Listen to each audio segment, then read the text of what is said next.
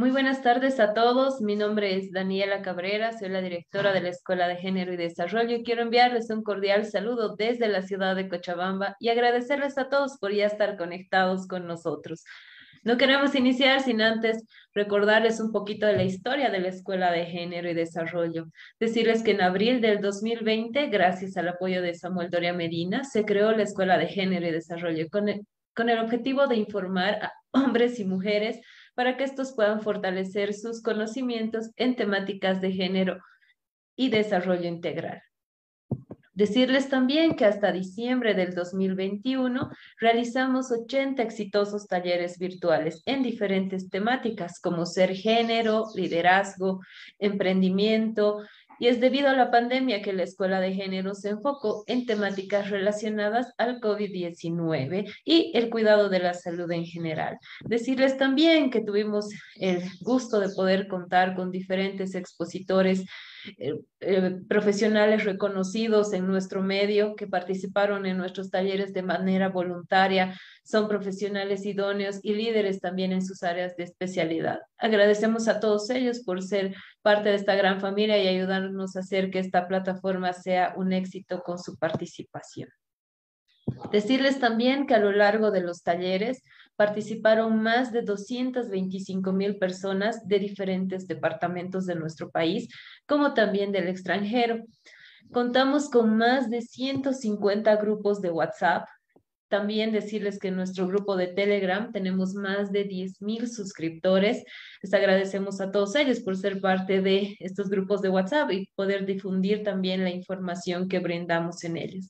Queremos agradecer también a los más de 35 mil seguidores que tenemos en nuestra página de Facebook, en nuestra página de Instagram también, gente que se está suscribiendo actualmente a nuestro, nuestro canal de YouTube.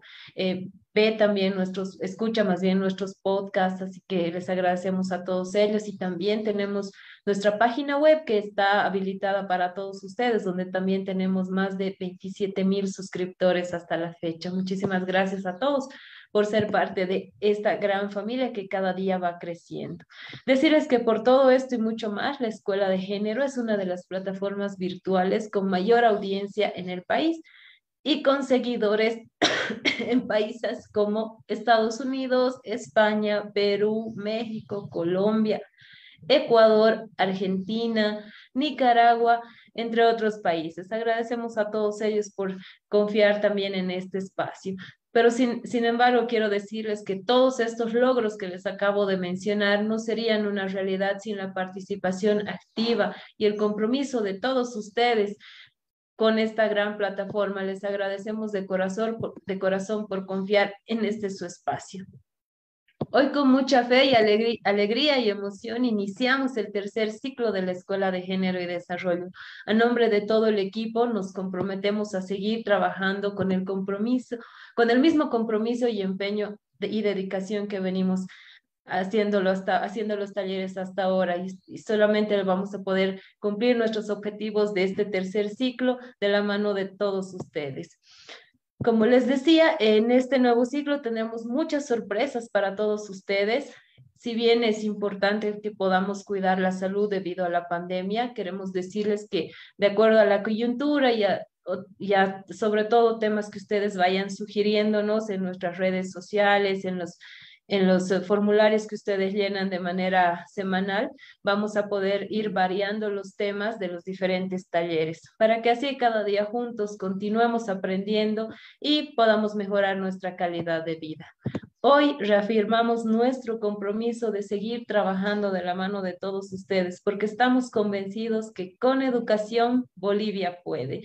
Muy buenas tardes a todos, bienvenidos a este tercer ciclo de la Escuela de Género, donde vamos a abordar muchos temas durante este nuevo año que, se, que recién iniciamos. Agradecerles a todos por ya estar conectados. Bueno, decirles que hoy vamos a tener un taller muy importante, el taller 81 de la Escuela de Género, donde vamos a hablar sobre la cuarta ola del COVID-19. Bueno, yo quiero contarles muy rápidamente a todos ustedes que, bueno, lamentablemente em, estoy con COVID-19, sin embargo, creo, quiero decirles a todos ustedes que es importante y fundamental tener las vacunas porque solamente uno así puede tener los síntomas leves y sobre todo cumplir las medidas de bioseguridad, que como es el aislamiento, como ahora yo me encuentro, para evitar mayores contagios.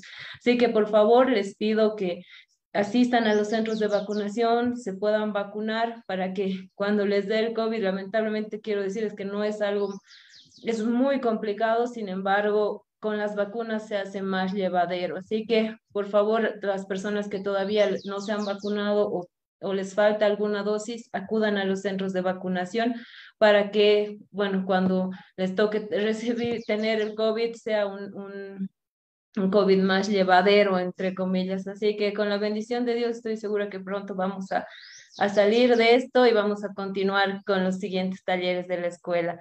Muchísimas gracias a todas las personas que nos han enviado mensajes, nos han estado, se han estado comunicando con nosotros para saber nuestro estado de salud, decirles que nos encontramos bien y estables y con todas las ganas de poder seguir trabajando con ustedes.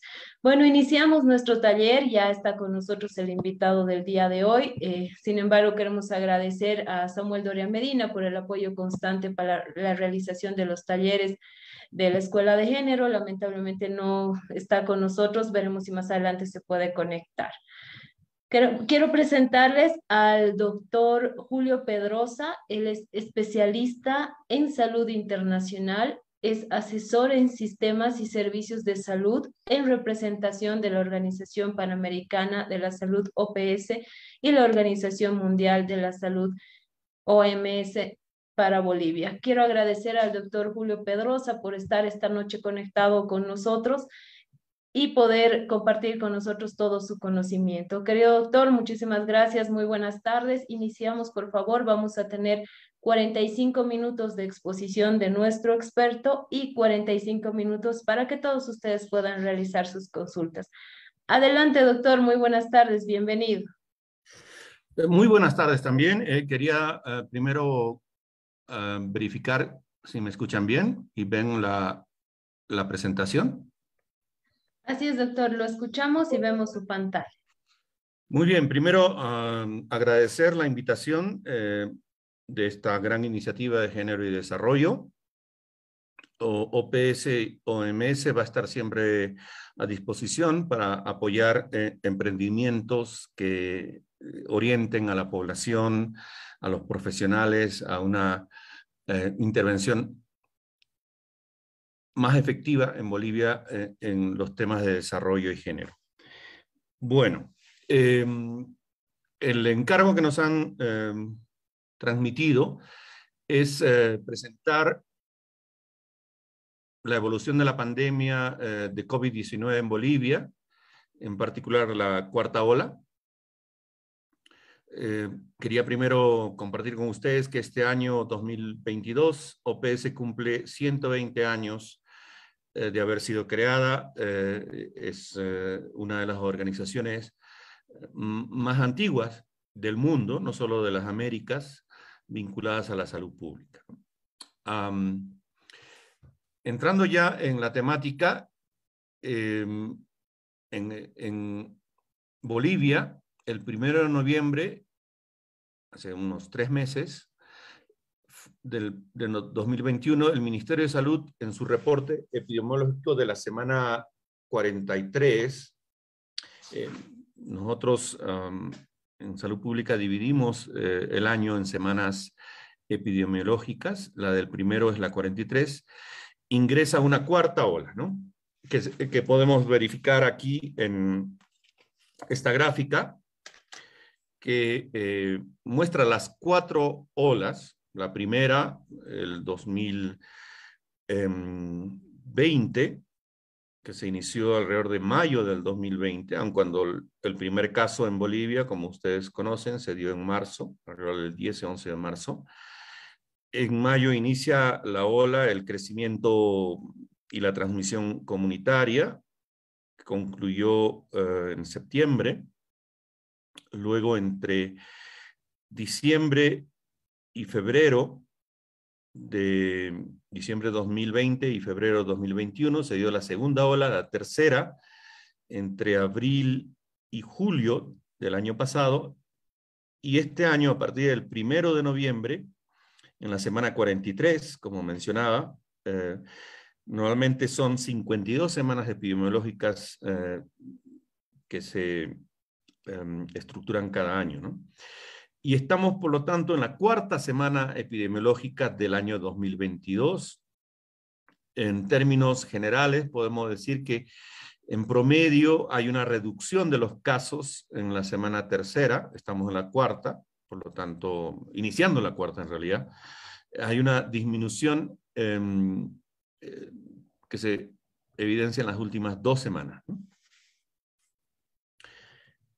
El encargo que nos eh, hicieron eh, en esta invitación es, primero, identificar qué variante es la que eh, predomina en esta cuarta ola. Y claramente, a nivel mundial y en Bolivia, es la variante Omicron. Esta variante fue identificada en Sudáfrica a inicio de noviembre y em, dentro de la nomenclatura que la Organización Mundial de la Salud establece, la tipificó con, a fines de noviembre como una variante de preocupación. Omicron, seguro a ustedes les ha eh, dado curiosidad, ¿a qué se refiere? Es la decimoquinta letra del alfabeto griego. la primera variante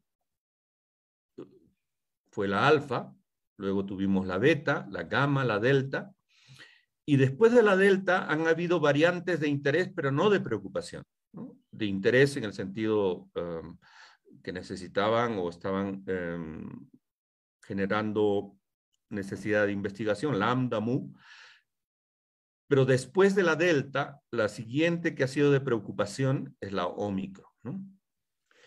Em, las variantes son em, modificaciones en el virus eh, SARS-CoV-2 que son esperadas cuanto más posibilidades tiene el virus de eh, transmitirse y mutar. En realidad hay miles de pequeñas modificaciones, miles de pequeñas mutaciones. La mayoría son, no son de interés ni de preocupación pero cada cierto tiempo se presentan variantes eh, con mutaciones que generan cambios importantes, como Omicron. Un elemento que queremos eh, em, reforzar es que, a diferencia de la última variante de preocupación, la Delta, la variante Omicron se caracteriza por eh, dañar a los pulmones mucho menos que la delta. Entonces, la gran preocupación del COVID es la neumonía, es decir, la infección de los pulmones, que es lo que lleva a la insuficiencia respiratoria, a que tengamos que eh, instalar ventilación artificial en las unidades de terapia intensiva porque los pulmones están fuertemente afectados. Es importante, por lo tanto, reiterar que Omicron tiene una menor afinidad por los pulmones. Y por esa razón los síntomas de Omicron son distintos a la variante clásica y a la variante Delta. Lo que está ya descrito, eh, no solo en Bolivia, sino en todos los países, que dado que Omicron tiene menos afinidad por los pulmones, sus síntomas son de vías respiratorias altas. Cuando decimos vías respiratorias altas es de la garganta hacia arriba, es decir, faringe, eh, vías eh, respiratorias nasales, los senos paranasales. Por lo tanto, en Omicron tenemos principalmente fiebre, dolor de cabeza, dolor de garganta, malestar, a diferencia de las anteriores variantes, secreción nasal, sudoración y taquicardia. Y eso es lo que se ha estado presentando en esta cuarta ola eh, en Bolivia. Todavía hay algunos casos que responden a la tipología delta, de la variante delta, que además de fiebre, cansancio, lo que producen es falta de aire, bajo nivel de oxigenación y tos persistente, es decir, síntomas que están asociados a una infección de los pulmones. Pero además, de manera eh, más característica, la variante clásica de COVID que no se presenta con la Omicron es la pérdida o eh, deficiencia del sentido de olfato y gusto, tos, fiebre y taquicardia. Aquí nuevamente, para poder fijar bien eh, el concepto de que Omicron generalmente no produce dificultad para respirar y no produce pérdida de olfato y del gusto. En la mayoría de los países, una vez que ingresa Omicron a un país en dos a tres semanas, más del 80% de los casos de COVID son debidos a esta variante, porque es una variante altamente transmisible que reemplaza las otras variantes, Delta y otras, eh, que están circulando. Y nuevamente son síntomas de vías respiratorias altas, tos, dolor de garganta, dolor de cabeza, cansancio, dolor muscular. Y, quiero insistir que la variante Delta, que todavía está presente en Bolivia y en el mundo, pero en menos del 20%, generalmente lo que genera es falta de aire, dificultad respiratoria, bajo nivel en oxigenación, y a todos de alguna manera estamos eh, conocemos o estamos habituados al uso de los oxímetros. Eh, la idea es que debemos estar por encima del 95%, 98%, eh, idealmente. Por debajo del 90%, generalmente hay ya una afectación de los pulmones. Y, típicamente la variante Delta, la anterior a Omicron, mantenía una afectación de la, del, sentido de olfato y gusto. Eh, una de las preguntas que nos um, transmitieron para poder eh, eh, compartir con ustedes es si uno ha tenido ya COVID, sea en la primera, en la segunda, en la tercera ola, ¿es posible que me contagie con la variante Omicron? La respuesta es sí. Porque esta variante tiene una gran capacidad para evadir la inmunidad que otorga no solo la infección anterior, sino también las vacunas. Esto todavía está en, eh, investigación y en, búsqueda de evidencia, pero por lo menos Omicron tiene más de cinco veces de eh, reinfectar a un paciente que la variante Delta. Em, la dosis de refuerzo no es que evita que uno se enferme. Lo que genera es que se mantiene la inmunidad entre el 75-80% y en particular para las formas graves de la enfermedad. Por eso, así estemos vacunados, así tengamos la dosis de refuerzo o así hayamos estado enfermos, necesitamos mantener las medidas de bioseguridad. La principal es uso de mascarillas, lavarse las manos y em, establecer medidas de distanciamiento. ¿Por qué la variante Omicron es tan contagiosa? Cinco veces más. Porque las mutaciones que ha hecho el virus en esta variante Omicron permiten que se adhieran más fácilmente a las células humanas. Y por lo tanto generan, entre comillas, un escape de inmunidad. Es decir, que las personas pueden reinfectarse aunque ya hayan tenido la enfermedad o se hayan vacunado. Pero la buena noticia es que Omicron se replica principalmente, se replica significa se reproduce, se Em, digamos, divide y, se multiplica, ya no en los pulmones, como lo hacían las variantes Delta y otras, sino principalmente en el tracto respiratorio superior, la garganta, la nariz. Y por eso es que es más fácil que se esparza el virus, a diferencia de la variante Delta, que se replicaban principalmente o se replican principalmente en el tracto respiratorio inferior, que es de, desde la faringe, laringe, a los bronquios y los pulmones. Eso explica por qué Omicron es tan contagioso. Es decir, está, tiene una alta afinidad por la garganta, las amígdalas, la nariz, y por eso al estar estas eh, estructuras eh, corporales más cercanas al exterior, eliminan esta variante o expulsan esta variante con más eh, facilidad. Quiero insistir que no es raro, sino es normal que algunas personas que ya están vacunadas o que hayan tenido ya la enfermedad se contagien con Omicron. Porque necesitamos reiterar que las vacunas, que probablemente la mayoría de ustedes tienen, no están diseñadas para evitar la infección, para evitar que se enfermen, sino están diseñados principalmente para reducir las posibilidades de que quienes se infectan o desarrollen la enfermedad pasen a una enfermedad grave, grave severa o eventualmente mueran. Eh, vuelvo ahora a la información sobre eh, la evolución de esta cuarta ola en Bolivia. Les había mostrado antes la evolución nacional, pero Bolivia es un país grande, con grandes diferencias, em, distancias entre el altiplano, el área occidental, los valles y el oriente. Por lo tanto,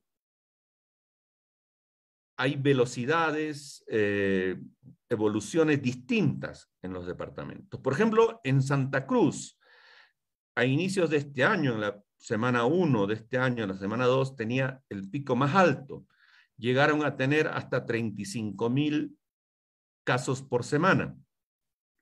Pero en la semana 2 y 3 ha habido una disminución sustantiva, eh, de tal forma que en estos momentos eh, el número de casos reportados en la semana 3 es de menos de 15 mil, o sea, menos de tres veces el, pico que se obtuvo en la primera semana. Entonces, Santa Cruz está en un franco descenso y rápido, tan rápido como subió de fines de diciembre, la semana 52, 51, está bajando en la semana 2, 3. O sea, en menos de un mes, Santa Cruz ya está en desescalada y esperamos que se mantenga en esa tendencia y en una o dos semanas estemos ya en un nivel eh, de pocos o escasos casos.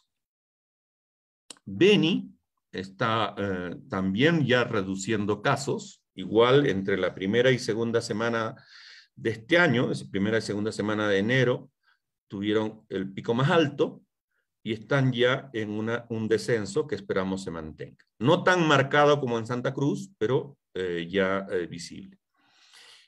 En el caso de Pando, eh, es distinto. Pando ha iniciado el pico este año, no a fines del año pasado. Entonces, en la semana 3, la semana anterior, ha tenido un pico de más de 800 casos em, y por lo tanto es probable que todavía Pando tenga em, incremento de casos y todavía el pico esté eh, en las próximas semanas.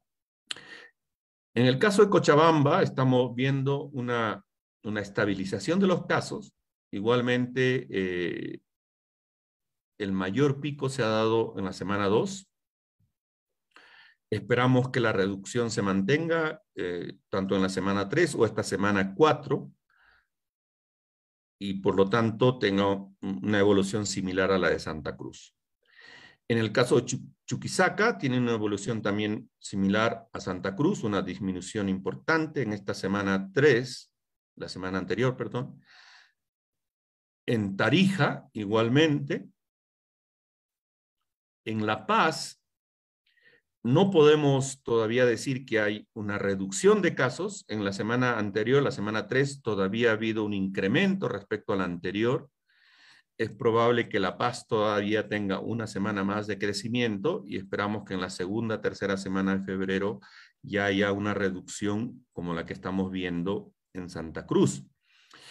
Quiero comentarles que ese es el, la evolución que se ha producido en las anteriores olas. Generalmente Santa Cruz y el Oriente eran los departamentos que tenían eh, primero el incremento en las olas de casos y generalmente cuando disminuía Santa Cruz, eh, recién Cochabamba, La Paz eh, tenían el pico y había una diferencia de tres, cuatro semanas en el comportamiento de la curva. Por lo tanto, en La Paz seguro vamos a tener una o dos semanas más de crecimiento de casos y luego una disminución. En Potosí, igual, ha habido, no podemos decir que hay una reducción sostenida, todavía hay un pico grande de más de 3.500 casos por semana. Hay un dato que quería compartir, que lo vemos desde Pando, Beni y Santa Cruz, que si bien los casos superan largamente a los casos presentados en las tres, en las tres anteriores olas, tres o cuatro veces, el número de muertes es bastante menor. Por ejemplo, en Santa Cruz es de dos decesos eh, eh, en la semana 3, igual en Beni, cero decesos en Pando, es decir, ha habido más de 800 casos, pero no ha habido muertes. En Cochabamba ha habido decesos, eso es un poco algo que seguro vamos a analizar. En Chuquisaca 5, en Tarija 6 y en La Paz 1. Es decir, es importante notar que aun cuando en esta cuarta ola estamos teniendo muchos más casos que en las olas anteriores, la eh, letalidad o la mortalidad es felizmente mucho menor. Igualmente en Potosí, en Oruro, que también está eh, ya en reducción de casos. Esta es una tabla que quiero compartir con ustedes que muestra precisamente lo que comentaba. A diferencia de la primera ola, en donde la tasa de letalidad eh, fue bastante alta, más de, 6, más de 6%, y la segunda que fue 2.7, la tercera 2.5, en esta ola la tasa de letalidad es 0.6. Es decir, de 100 enfermos, menos de uno fallece, a diferencia de en la primera ola que de 100, 6 fallecían. Es una gran diferencia de 10 veces. Podríamos decir entonces que la variante Omicron, hegemónica en esta cuarta ola, tiene 10 veces menos de posibilidades de eh, em, crear o generar la muerte de una persona. Ahora, esto está asociado no solo al hecho de la baja virulencia del virus en esta variante, pero también al nivel importante de vacunación a que hemos llegado. Y eso es lo que quiero mostrarles ahora.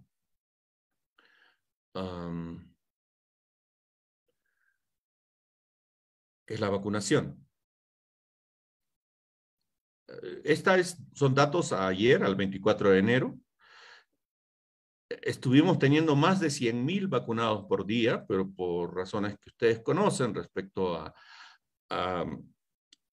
la menor exigencia de los carnets eh, en, esta semana, ha disminuido, pero sin embargo sigue siendo importante, 45 mil eh, vacunados ayer en mayores de 18 años. Es importante mencionar que la segunda dosis es más importante que la primera y ya tenemos también eh, un volumen importante de vacunación en niños de 5 a 17. Actualmente tenemos 5.600.000 en primera dosis, en la segunda dosis 4 millones, de un total de 11 millones de habitantes. Viéndolo en términos de porcentaje, al 24 de enero, ayer, de la población mayor a 18 años, 76%, 75.9%, estaba ya con una primera dosis, eh, Chuquisaca, Santa Cruz y Tarija, casi en 80%. Eh, Tarija en realidad y Cochabamba más del 80%. Por lo tanto, es un nivel de primera dosis muy importante. Eh, Bolivia ha podido acercarse a los niveles de cobertura de los países eh, que están a la vanguardia, como Uruguay, como Chile, como Argentina.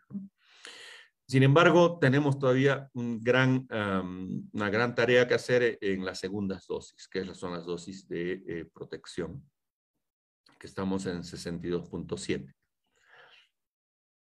Esta es eh, la última lámina que quería mostrarles, porque quiero darles mayor espacio a las preguntas. Es la información que tenemos al domingo 23 de enero respecto a la disponibilidad de camas en los hospitales, en todos los hospitales eh, del país, públicos, ¿no? Entre la Caja y el Ministerio de Salud. Em, felizmente, a diferencia de las olas anteriores, no tenemos todavía un colapso de los servicios hospitalarios. Sí es cierto que están casi en el nivel recomendado, que es 80%, eh, máximo de em, ocupación. Cuando un hospital tiene ocupación de 100%, significa que realmente está teniendo serias dificultades para tener camas disponibles para pacientes nuevos. Por eso es que la idea es que haya un 80% o menos. Pando ah, ha tenido en esta semana un incremento importante de casos que han saturado sus camas de UTI. Chuquisaca, Tarija, La Paz, Oruro están cercanas al 80%, pero todavía tienen camas disponibles.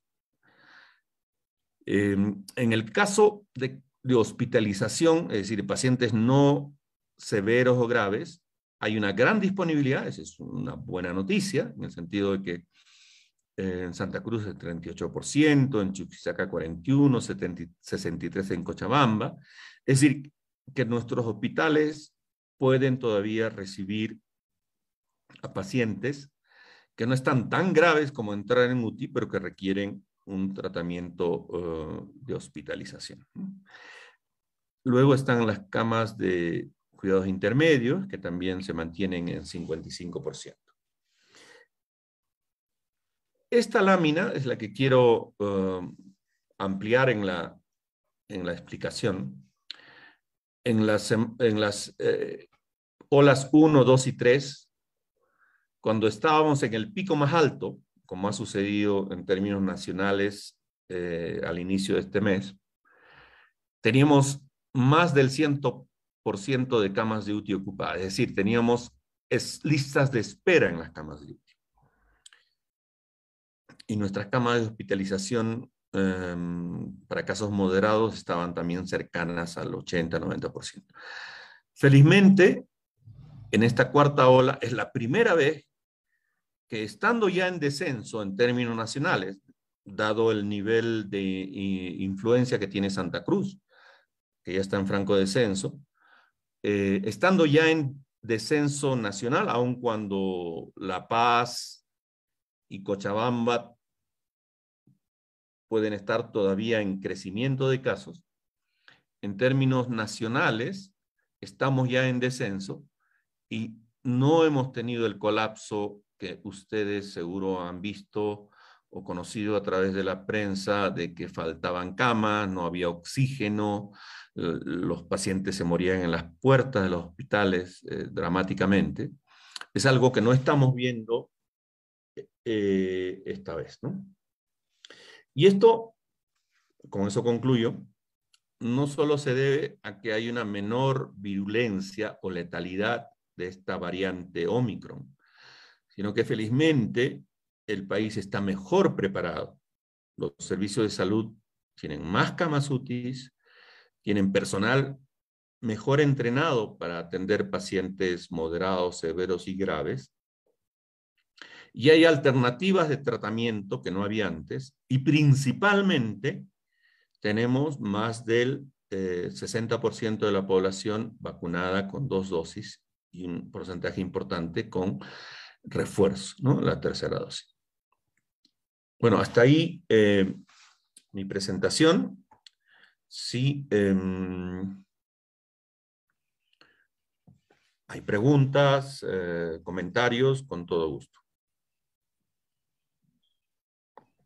Queremos agradecer al doctor Julio Pedrosa por haber compartido hoy esta excelente exposición para todos nosotros acerca de la cuarta ola del COVID-19. Doctor, tenemos muchas preguntas para usted. Le agradecemos por, por, la exposición y por haber reducido tal vez el tiempo para dar mayor eh, oportunidad para que la gente pueda realizar sus consultas. Vamos a habilitar, por favor, a partir de este momento en nuestra sala número uno eh, a todas las personas que quieran realizar su consulta, que a través de la plataforma de Zoom puedan levantar la mano. En nuestra sala número dos, a todas las personas que nos acompañan, les pedimos por favor que eh, puedan enviarnos sus consultas a través del chat que ya está habilitado. Y a los que nos siguen en nuestra página de Facebook, por favor déjenos sus preguntas en los comentarios. Iniciamos, doctor. Tenemos muchas preguntas para usted. Vamos a pedir a las personas que tomen la palabra que por favor sean muy concretas para que podamos dar mayor oportunidad también a la participación. Vamos a habilitar el micrófono de la doctora Carla Natividad Argandoña. Adelante, por favor, doctora. Buenas noches, bienvenida. ¿Desde dónde nos acompaña? Buenas noches. Buenas noches aquí desde Santa Cruz y bueno, agradecerles por siempre ustedes eh, con las charlas que realmente ayudan bastante para que nosotros tengamos más conocimiento sobre todo este tema de la pandemia y otras enfermedades y agradecer al doctor también. Ahora, quería consultar lo siguiente, el uso de los medicamentos. Eh, también estaba sabiendo, bueno, escuché o leí de que está frecuentemente asociado lo mismo con laringitis también y quería saber el uso de dexametasona y qué otros medicamentos más eh, con referente a ese, a ese problema. Gracias. Eh, Daniela, eh, tal vez sería mejor tener tres o cuatro preguntas y, y luego otro grupo. Perfecto, doctor. Vamos a habilitar ahora el micrófono, ahí está, de Angélica Huanca Chávez. Adelante, por favor, Angélica. Buenas noches. ¿Desde dónde nos acompaña? Eh, buenas noches. Disculpe, yo soy de La Paz. Eh, mi pregunta es la siguiente. Eh, quisiera saber si este virus, el Omicron, eh, ingresa en los pulmones, o sea, ¿cuánto, cuánto tiempo se incuba? claro, los síntomas ya nos dijo el doctor. Y, y, y, o sea, ¿y qué medicamentos debemos tomar para, que, o sea, para eliminar el virus? Muchas gracias. Muchas gracias, Angélica, por tu pregunta. Continuamos, por favor, con una más. Eddie Quispe Cruz, adelante, por favor, con su consulta. Muy buenas tardes. Agradecer por la charla, doctor. Eh, la consulta es la siguiente. Eh, bueno, yo soy el caso de que estoy sufriendo por segunda vez este, este COVID y eh, bueno, ya estoy recuperando. Afortunadamente, esto ya es el, el séptimo día, ya estoy mejor. Solo la preocupación, tal vez algo específico respecto a la sudoración, sudoración fría. Y esto es la primera vez que me ocurre en toda mi vida. Tengo 41 años. Entonces, tal vez ese detalle podría eh, especificar, tal vez el doctor. Muchas gracias, muy amable. Perfecto. Bueno, en, en la primera pregunta es la afectación de la laringe. Es cierto que se está eh, presentando lo que podríamos decir ronquera o una em, em, modificación del tono de voz, ¿no? que está asociado a eh, la inflamación de las cuerdas vocales que están en la laringe. En ese caso, sí está indicado el uso de eh, em, corticoides, pero fundamentalmente orales, no parenterales, pero requiere la indicación y el seguimiento de un profesional, dada la, eh, el cuidado que hay que tomar con el uso de eh, corticoides. En, relación a la sudoración y a, la sintomatología ah, eh, que mencionaba también nuestra colega, en general no, estamos, no se está presentando afectación de pulmones, es decir, asociadas a dificultad respiratoria ¿no? o a fatiga.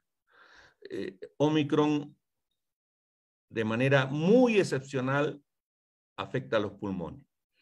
Por lo tanto, la mayor parte de, eh, de los síntomas están asociados a síntomas de vías respiratorias altas y en general estas pueden ser manejadas y tratadas con eh, medidas ya conocidas y utilizadas para la infección viral de vías altas, básicamente líquidos, hidratación, em, antiinflamatorios, antipiréticos, como el ibuprofeno, el paracetamol, dependiendo de eh, la indicación del profesional.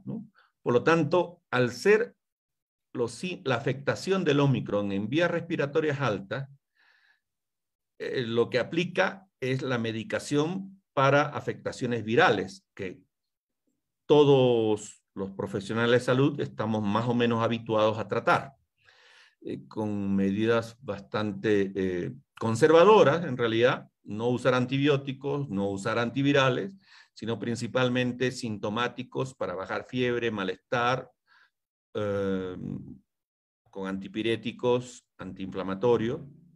antiinflamatorios, reposo e hidratación. respecto a la sudoración, en realidad esta está asociada a la fiebre o al incremento de temperatura. Eh, este es una, eh, un síntoma que se presentaba en las anteriores olas, con las anteriores variantes, Delta y otras, pero en el caso de Omicron se está presentando de manera, no, no es nuevo, había ya esta manifestación, pero en Omicron es bastante frecuente. Y en realidad no requiere un manejo específico distinto al que ya acabo de mencionar. ¿no? Eh, antipiréticos si se evidencia el incremento de temperatura, porque la sudoración es un mecanismo eh, fisiológico para reducir el incremento de temperatura. Entonces, si la temperatura es más de 38.5 asociada a la sudoración, hay que usar antipirético. Si no, pueden ser eh, medidas más conservadoras como eh, precisamente usar compresas o eh, disminuir el, abrigo, etc. Entonces no hay que asustarse con la sudoración, es, un síntoma ya que ya se presentaba antes, ahora está mucho más presente con Omicron, pero que su manejo es eh, en general como se manejan las infecciones respiratorias altas.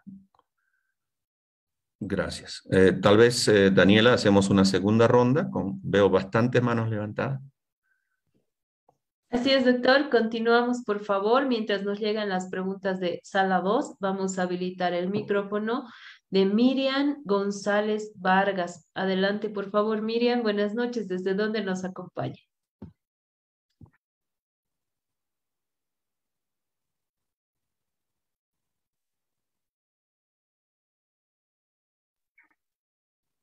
Nuevamente, por favor, Miriam González Vargas.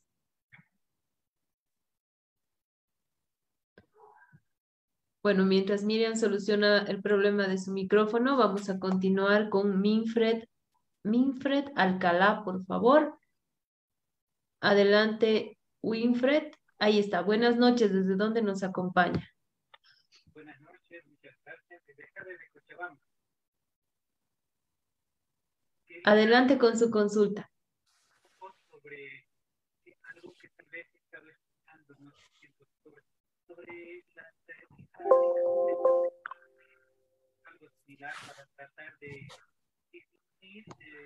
a ver, eh, per, perdón, Winfred, eh, si usted me ayuda, doctor, yo no lo escucho muy bien, no sé si usted logra escuchar o es un problema de mí. Igualmente, he aumentado mi, mi volumen, pero recortado. Winfred, por favor, te pedimos que puedas mejorar el audio, tal vez acercar más el micrófono. Ahora, ahora está mejor, ahora está mejor. Adelante. Muy amable, gracias. Esta situación, le decía el doctor, no sé si tal vez he escuchado mucho esto sobre el Bucalbex y en jarabes y en las tabletas y también de otras líneas para tratar de interrumpir la actividad viral o, bueno, disminuir la carga viral de esta, del Omicron o algo así, tal vez si me pueda sacar de esa duda, muy amable, gracias. Muchas gracias, Winfred. Continuamos con la última consulta, doctor, para hacer un bloque de tres preguntas, por favor. Gladys Álvarez. Adelante, Gladys. Gladys Álvarez, por favor. Sí, buenas noches. Eh, mm, estoy hablando de Cochabamba y muy amable al doctor que nos está dando el taller y muchas gracias. En realidad tengo varias preguntas. No sé si podría hacer por lo menos dos o simplemente puedo hacer una. Adelante, Gladys, con su consulta lo más concreto posible, por favor. Eh, quisiera pedirle al doctor que me mencione si se puede hacer combinación de vacunas y cuáles son las aconsejables. Y también eh, tengo um, una duda si los uh, colutorios, los enjuagues bucales pueden tener algún papel importante en esta cepa de Omicron. Muchas gracias. Gracias a usted, Gladys. Continuamos por favor, con la última consulta de sala 1, María Consuelo Velarde. Adelante, por favor. Buenas noches. ¿Desde dónde nos acompaña? Ahí está. María Consuelo Velarde. Vamos a solicitar habilitar el micrófono nuevamente. Ahí está. Ah. Ahora sí, adelante María Consuelo, ¿desde dónde nos acompaña? Bienvenida. Buenas noches, desde aquí, desde Santa Cruz. Quería hacerle una consulta al doctor. Quería preguntarle si es que este Omicron eh, le da a los niños menores de edad, más o menos de 10, 12 años. No sé si, si le darán a ellos también, ¿no? Esa sería mi pregunta. Muchas gracias, Gladys. Un abrazo hasta Santa Cruz. Continuamos, doctor, por favor, respondiendo a las consultas. Muchas gracias. Iniciamos por la última. En realidad, Omicron en relación a los niños eh, se comporta más o menos como las anteriores variantes. Es decir, la gran mayoría de niños no van a desarrollar, se van a infectar, pero no van a desarrollar síntomas van a, ser, eh, van a desarrollar la infección de manera asintomática. Pero pueden desarrollar algunos, en particular los que tienen condiciones de eh, inmunidad eh, afectadas, como por ejemplo los niños con cáncer, van a tener más probabilidad de desarrollar síntomas. por lo tanto, no, no, es que Omicron no afecte a los niños, sí afecta, pero al igual que las anteriores variantes, lo hace en gran medida de manera asintomática y salvo que los niños tengan comorbilidades o eh, factores de riesgo alto, normalmente son síntomas bastante em, leves. Respecto a las, al tratamiento, este es un tema eh, muy sensible, ¿no? porque hay una diferencia entre las recomendaciones de salud pública y el manejo individual de los pacientes. Eh, en términos de recomendaciones de salud pública, que es a lo que OPS eh, principalmente se centra, no hace, por lo tanto, una diferenciación o especificidad en términos de la variabilidad alta en los individuos. Por lo tanto, se basa en grandes datos estadísticos en evidencia del funcionamiento o no de manera significativa de un tratamiento.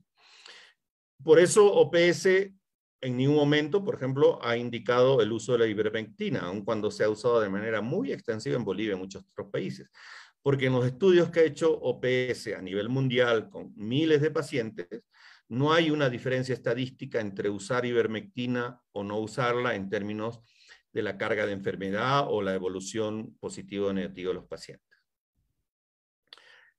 Dicho esto, eh, en general no hay una indicación basada en evidencia para el uso de ningún tratamiento que esté indicado de manera individual para reducción de carga viral eh, o de mejor protección a la infección, como conocemos nosotros, se da, por ejemplo, en el uso de zinc, vitamina C, vitamina D. OMS OPS no ha encontrado evidencia de una diferencia sustantiva entre el uso o no de estos productos. Por lo tanto, es lo que yo puedo eh, informar. Eh, de todos modos, OPS OMS sigue haciendo múltiples estudios. Ivermectina sigue siendo sujeto de estudio, pero en contextos precisamente no de uso extendido, sino de uso en términos de investigación. En realidad, en estos momentos, además del oxígeno y de los corticoides en la fase inflamatoria eh, intensa, no hay otro tratamiento específico para COVID. Estamos iniciando, eso quería compartir, el uso de tocilizumab, que es eh, un antiviral eh, específico que está indicado principalmente para casos severos, no para casos eh, leves o moderados. Es más, los antivirales que en estos momentos están siendo ya distribuidos de manera privada en varios, en varios países, OPS, OMS no ha indicado que cuenten con una evidencia sustantiva de una ventaja. Por lo tanto, no, el único producto antiviral que se está recomendando es el tocilizumab, pero fundamentalmente en casos de pacientes hospitalizados cuya probabilidad de complicación es más alta. Eh, el resto de indicaciones Conocemos que se están haciendo en términos individuales, pero no hay una evidencia sustantiva. Gracias.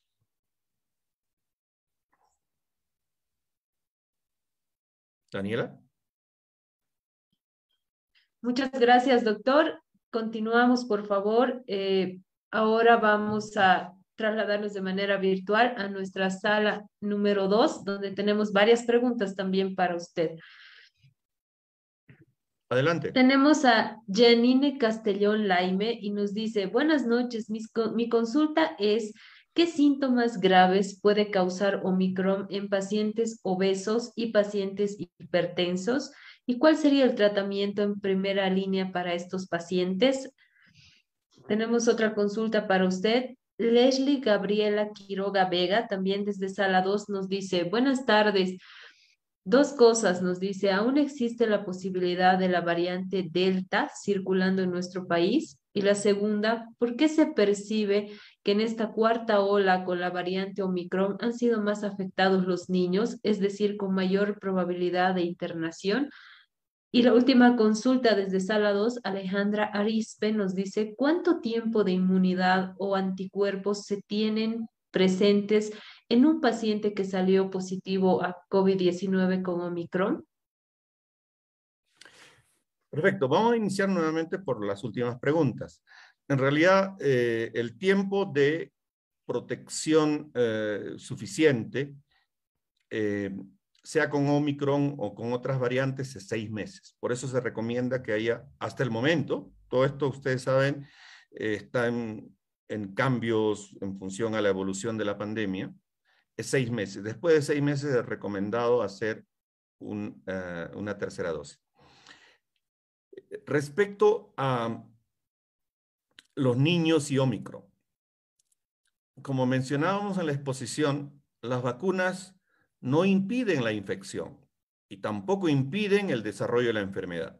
Lo que impiden es el desarrollo de eh, em, digamos, complicaciones, severidad y muerte. ¿no?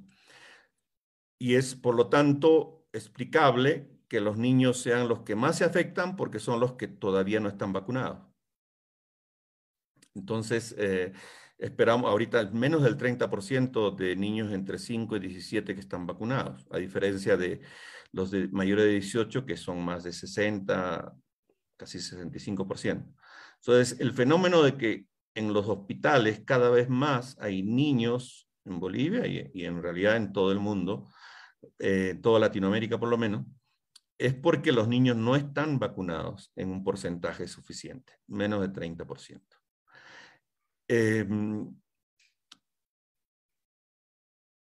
y, por eso eh, es importante avanzar lo más rápido que podamos en eh, también proteger y llegar a un 80-70% en niños de 5 a 17 años. Estamos lejos todavía de eso. entendemos que la situación es distinta a los adultos porque los niños necesitan ir acompañados de los padres o tener una autorización específica y mucho temor de los padres. y ahí voy entonces a a qué vacuna se recomienda eh, mezclar, como preguntaba nuestra colega, nuestra eh, primera em, interviniente. En realidad, eh, por distintas razones, no voy a entrar en detalle, los países y OMS estamos recomendando, primero, no entrar en una intensiva vacunación de tercera dosis mientras no llegamos a 70-80% con dos dosis. ¿no? Ese es un primer elemento. En el caso de cuál sería la mejor alternativa para mezclar, es decir, después de, asumiendo que lo apropiado es tener la primera y segunda dosis de la misma vacuna, es decir, Pfizer 1 y 2, Moderna 1 y 2, este, Sinopharm 1 y 2 o Sputnik 1 y 2, asumiendo que esa es la indicación primera. Para la tercera dosis, que sería la que está asociada a la mezcla, como decía nuestra, nuestra primera pregunta, la recomendación es que sea AstraZeneca y Sputnik, las que se usen para tercera dosis. Es decir, si yo tengo Sinopharm o tengo Moderna, o tengo Janssen, o tengo Pfizer, eh, es más recomendable tener AstraZeneca o Sputnik o Pfizer en tercera línea. Porque, como ustedes saben, la tecnología utilizada eh, en estas vacunas es distinta. Hay algunas eh, vacunas como Pfizer, como Moderna, que usan eh, partículas de ARN mensajero, que son partículas de ADN, y hay otras como la Sinopharm o la misma Sputnik que usan el virus atenuado o virus em, modificado, ¿no? Entonces, es por eso que es eh, recomendado que quien vaya a hacer mezcla de vacunas no sea entre la primera y la segunda, porque entre la primera y segunda Sputnik es bueno que sean Sputnik siempre, porque son productos distintos. Igual los estudios para Pfizer es de primera y segunda de Pfizer, de primera y segunda de Moderna o Janssen una. En, en caso de la tercera dosis, que es cuando se mezclaría, la recomendación es AstraZeneca, Sputnik o Pfizer. Eh, bueno, ahí terminó la respuesta.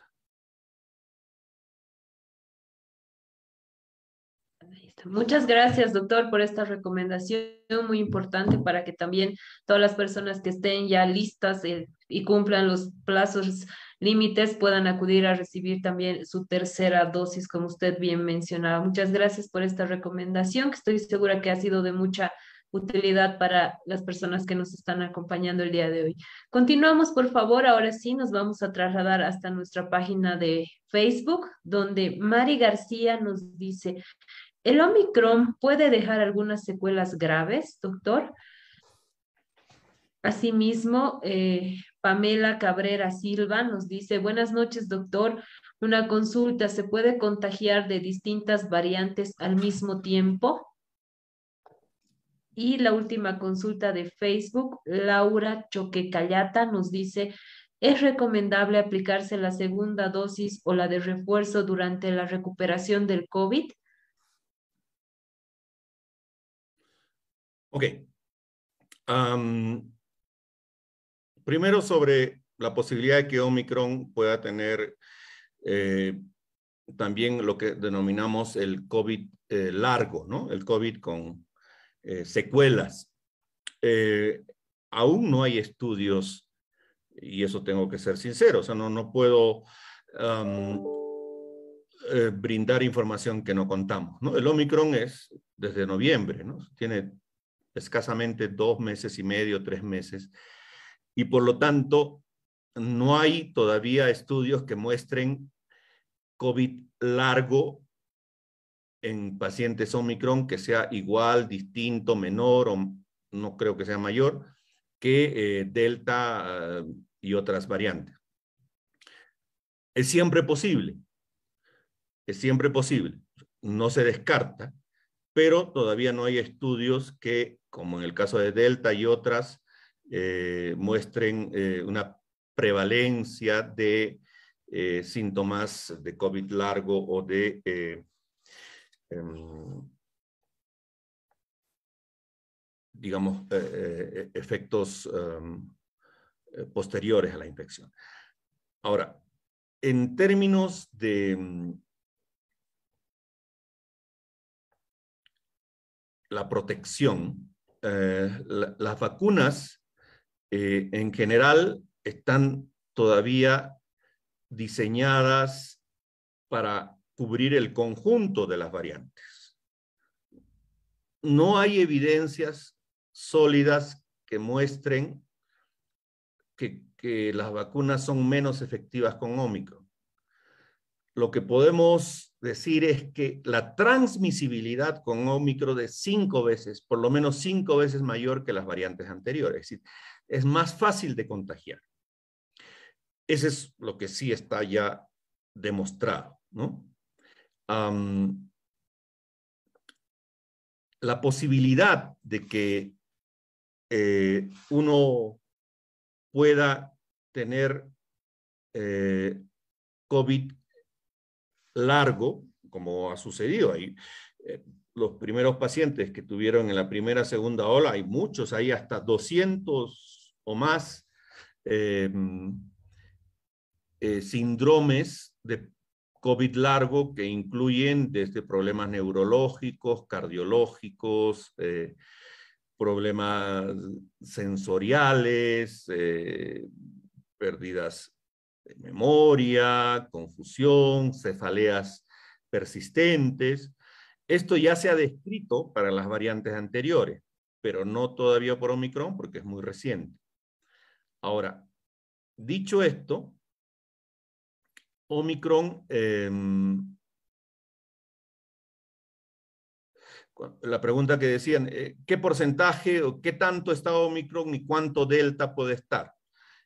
En realidad lo que se ha visto en otros países donde hay más data y más información es que en dos a tres semanas Omicron eh, hegemoniza, reemplaza a las otras variantes pero quedan, ¿no? Hay, algún, hay una gráfica que, que, iba a mostrar en donde se muestra que en dos a tres semanas el 80-90% de las variantes que causan la enfermedad son ómicas.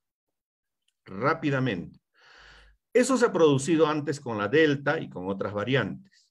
Ahora, por lo tanto, es altamente probable que haya algunos pacientes que tengan una infección de Omicron, pero también con Delta o algunos que solo tengan delta, ese 20, 15% que, que todavía es eh, afectado por la variante delta y no por omicron. Y eso generalmente se identifica no solo por la secuenciación o secuenciamiento de las pruebas, sino por los síntomas también. Eh, entonces, es altamente posible que alguien pueda tener dos o tres o más variantes. En realidad, eh,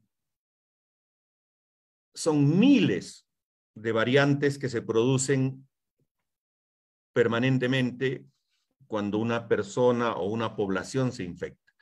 La gran mayoría son variantes que no tienen ninguna importancia, porque son variantes leves, pequeñas, que no, que no alteran sustantivamente el comportamiento. Por eso es que OPS, de esas miles de variantes, identifica aquellas que son de preocupación, como Omicron, porque son variantes que cambian los síntomas, que modifican sustantivamente la capacidad de transmisión. Omicron tiene cinco veces más transmisión que la Delta y que otras variantes. Omicron, además, felizmente, para ponerlo también algunos temas en positivo, felizmente, es una variante que tiene afinidad por las vías respiratorias altas y no por los pulmones. puede afectar los pulmones, pero principalmente van a ser laringe, faringe, vías nasales, senos paranasales. Entonces, esto es algo que quiero decirles. Mientras haya población no inmunizada, el virus va a tener más probabilidades de reproducirse y como consecuencia de eso también va a tener más probabilidades de hacer nuevas variantes. Y que alguna de esas variantes esperamos que no, cambie tanto que no solo aumente la transmisión, sino que aumente la posibilidad de afectar órganos más ah, nobles como los pulmones. Por eso es que el objetivo central de OMS y la recomendación es que mientras todos los países del mundo tengan más de 60, 70%, seguiremos teniendo la probabilidad seguro menor de que aparezca una variante tan letal como la delta o tan letal como la, la, omega. Pero en esto, eh, por lo tanto, hay miles de variantes circulando, miles de variantes. Y la vigilancia que se hace precisamente es para identificar aquellas como la Omicron que se, que se distinguen del resto. Adelante. Muchas gracias, doctor. Continuamos, por favor. Eh, vamos a habilitar, vamos a retornar a sala 1 y vamos a habilitar el micrófono de técnico medio en enfermería, Carolina. Por favor, adelante con su consulta. ¿Desde dónde nos acompaña? Buenas noches. Si nos puede decir su nombre completo, además. Buenas noches, soy de Cochabamba, eh, mi nombre es Carolina Camacho. Quería hacer una consulta al doctor. Eh, la anterior semana me contagié lo que es de, COVID por Omicron. Eh, he recuperado en cinco o siete días. Ahora estoy volviendo a sentir lo que es un poco de malestar en la garganta. ¿Será que otra vez me volví, me, me he vuelto a contagiar o que me saque de esa duda el doctor, por favor. Y si a qué tiempo de aquí me puede hacer poner la vacuna de refuerzo. Porque me falta la tercera dosis. Gracias. Muchas gracias, Carolina. Continuamos, por favor. Vamos a habilitar ahora el micrófono de José Miguel. Adelante, por favor, José Miguel. ¿Cuál es su nombre completo y desde dónde nos acompaña? Buenas noches. Soy José Miguel Vargas, eh, le hablo de la ciudad de La Paz. Mi consulta es la siguiente. Eh, eh, se ha visto alteraciones gastrointestinales en esto de la variante Omicron. ¿Será que se puede apoyar farmacológicamente aparte de las medidas de mantenimiento? Muchas gracias, José Miguel, por su consulta y un abrazo hasta la ciudad de La Paz.